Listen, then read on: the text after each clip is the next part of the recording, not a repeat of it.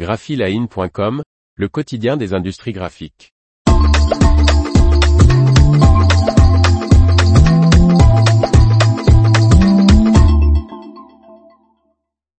Pollution digitale, attention danger. Par Martine Lauré. À ce rythme, d'ici 2030, l'empreinte carbone française qui représente déjà 2,5% de l'empreinte globale en France progressera de 45%. Si rien ne change, l'empreinte carbone sera trois plus importante en 2050, selon une étude sur l'impact environnemental du numérique en France menée par l'Agence de l'environnement et de la maîtrise de l'énergie, ADEME, et l'autorité de régulation des communications électroniques, des postes et de la distribution de la presse, ARCEP, pour le gouvernement. Les premiers résultats de cette étude publiée en janvier 2022 ont permis d'identifier les acteurs de cette pollution numérique qui représente 2,5% de l'empreinte carbone en France, les terminaux, c'est-à-dire téléviseurs, ordinateurs, box internet, smartphones et objets connectés, les centres de données et les réseaux.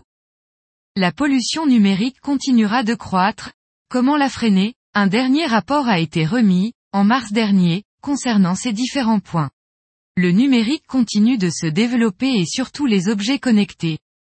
À ce rythme, d'ici 2030, l'empreinte carbone française progressera de 45%, la consommation des ressources abiotiques, les minéraux et les métaux, de 14% et la consommation électrique finale en phase d'usage de 5%. Et d'ici 2050, l'empreinte carbone sera multipliée par 3. L'étude montre que le digital laisse son empreinte dans l'environnement, pas seulement avec des gaz à effet de serre, mais en épuisant les ressources nécessaires à la fabrication des terminaux. La sobriété numérique doit être la principale règle à mettre en place, restreindre le développement de nouveaux produits et services numériques, allonger la durée de vie des terminaux, les réparer et les reconditionner. Cela passe par la sensibilisation des entreprises et des consommateurs.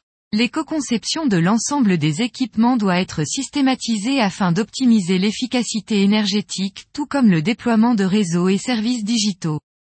Selon ce dernier rapport, l'application de ces quelques règles de bon usage du numérique pourrait permettre d'ici 2030 une réduction de l'empreinte carbone non négligeable d'environ 16% par rapport à 2020. Le digital se développe en donnant souvent le mauvais rôle au papier, produits pourtant grandement recyclés et issus de ressources naturelles. Les auteurs de l'étude s'inquiètent de cette tendance qui semble se généraliser et qui occulte les effets néfastes à terme du numérique sur l'environnement, si les habitudes de consommation du numérique ne changent pas. L'information vous a plu? N'oubliez pas de laisser 5 étoiles sur votre logiciel de podcast.